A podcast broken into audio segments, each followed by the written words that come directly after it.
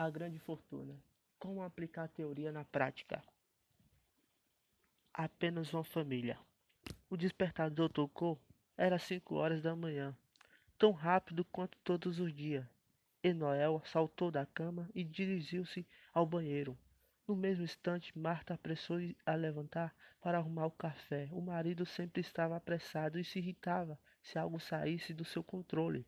Todas as manhãs, os minutos eram cronometrados e Enoel saía de casa em direção ao trabalho exatamente às 5h50. Ele fazia questão de chegar à empresa uma hora antes de todos os funcionários. Dizia que assim podia organizar melhor seu dia. Orgulhoso de seu emprego, Enoel já trabalhava naquela multinacional havia 15 anos de auxiliar administrativo. Galgara vários postos até chegar à chefia da seção de contas a receber. Ali, desempenhando suas funções, havia um ano e meio, ele acreditava que faltava pouco até alcançar a gerência do departamento financeiro. Sua meta mais importante, já que ele sempre acreditava que ter um emprego numa grande empresa, ser bem pago e ser bem pago, era a meta de que todas as pessoas deveriam almejar. E Noel acreditava que naquele posto poderia ficar até chegar a hora de se aposentar. Pai de gêmeo, Enoel era a figura de, do funcionário padrão. Jamais perdia a hora, nunca faltava ao serviço e sempre se, se dispunhava a fazer horas extras e a trabalhar nos finais de semana. Assim ele acreditava segurar seu emprego e sustentar a sua família. Marta, sua esposa, uma dona de casa moda antiga, sempre fora a responsável pelos cuidados com as filhas, pois nem quando eram pequenas podia contar com o marido para ajudá-la a levar as meninas ao médico. Mas ela entendia, sabia que Noel se preocupava em manter o emprego, o emprego para poder dar uma vida tranquila à família e compartilhava do seu sonho de poder comprar uma casa maior e um carro mais novo. Por isso, ela se esforçava em economizar o máximo que podia. Verdade era que Marta não conseguia entender por que Noel ainda não conseguia concretizar aqueles sonhos. Por um instante, ela lembrou-se do seu Armando, amigo de Noel, com que este ela trabalhava por vários anos, que acabaram que acabava de aderir ao programa de demissão voluntária da empresa. Lembrou-se de que no dia anterior, depois de saber da notícia, Enoel chegou em casa muito nervoso, parecia inconcebível que alguém pudesse voluntariamente largar um emprego. Marta, o Armando saiu da empresa. Ele foi demitido? O que aconteceu? Eu acho que ele enlouqueceu, Marta. Imagine você que ele me disse que resolveu entrar no programa de demissão voluntária e começar um negócio próprio. Disse que vinha estudando há algum tempo sobre reciclagem e que resolveu aplicar parte do dinheiro da indenização para abrir o próprio negócio. Mas Enoel, se ele estudou, então deve saber o que está fazendo. Seu Armando me parece uma pessoa sensata, respondeu Marta, admirada pela coragem do amigo. Quer saber? Quer saber? Que nada, mulher. Imagine num tempo como esse, todo dia a gente vê na televisão empresas demitindo sem parar, um mundo, um mundo de gente ficando desempregado. O Armando é louco de jogar o emprego estável pela janela. Talvez não, Enoel. Quem, quem sabe seu Armando não está enxergando mais longe. Ouvi dizer que essa história de reciclagem é um bom negócio. Você não vê que pessoas carentes estão tirando o próprio sustento vendendo latinhas plásticas e papéis? E dizem também que a reciclagem vai ajudar muito a diminuir o desperdício. Ouvi isto outro dia na televisão. Marta, só um tolo como o Armando para acreditar nisso.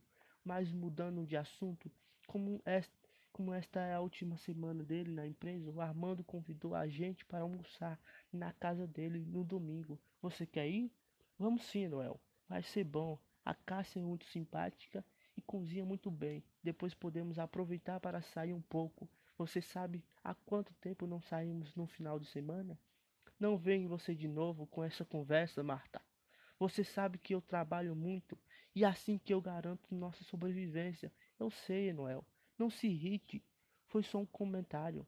Aborrecida com a irritação de Noel, Marta retirou-se e foi cumprir seus afazeres.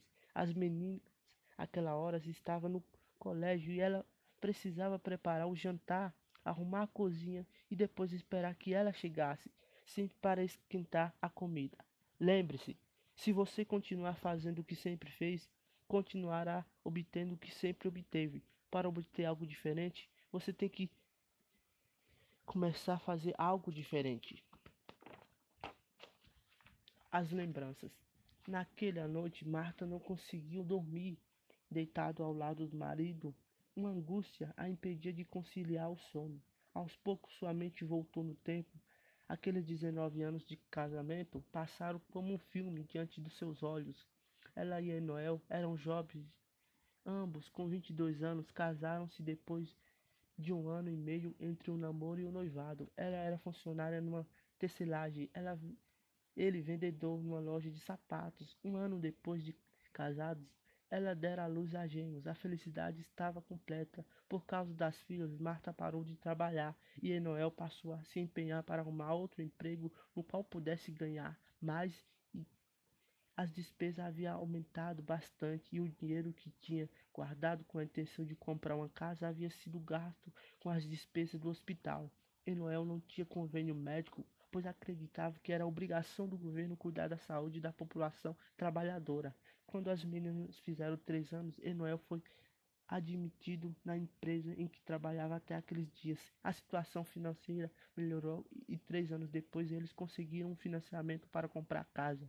Marta lembrava-se de quanto se desdobrava até ali nos cuidados com as filhas e com a casa quase sempre sem poder contar com Enoel, que dedicava mais tempo ao trabalho que à família. Aos 41 anos, Marta se sentia cansada, tomada pelo desânimo, principalmente agora quando as meninas estavam grávidas. Apesar da felicidade de saber que seria avó, Marta não conseguia se livrar de uma espécie de sentimento de fatalidade. A realidade. Aos 18 anos, Ana e Mariana, as gêmeas, namoravam já havia dois anos. Ambas trabalhavam de dia e estudavam à noite. Havia engravidado na mesma época. Agora os planos de cursar uma faculdade seriam adiados. Marta sabia que depois do parto havia muito trabalho para ela, porque as filhas precisavam continuar trabalhando. E é verdade que os germos havia falado em se casar depois que os bebês nascessem, mas ela sabia que isso não seria tão fácil. Já no sétimo mês de gravidez, as meninas pouco ficavam em casa, trabalhavam o dia todo, à noite iam para o colégio, nos finais de semana não ficavam com os namorados e a Marta normalmente ficava sozinha porque Noel trabalhava mais do que nunca naqueles dias. Havia meses o marido estava estressado porque na empresa estava havendo corte de pessoas, diz, dizia ele em razão de um tal de terceirização. Ela não entendia muito, mas sabia que Noel estava se sentindo ameaçado e tentava dobrar, dobrando seus turnos de, tra de trabalho, assegurar o emprego.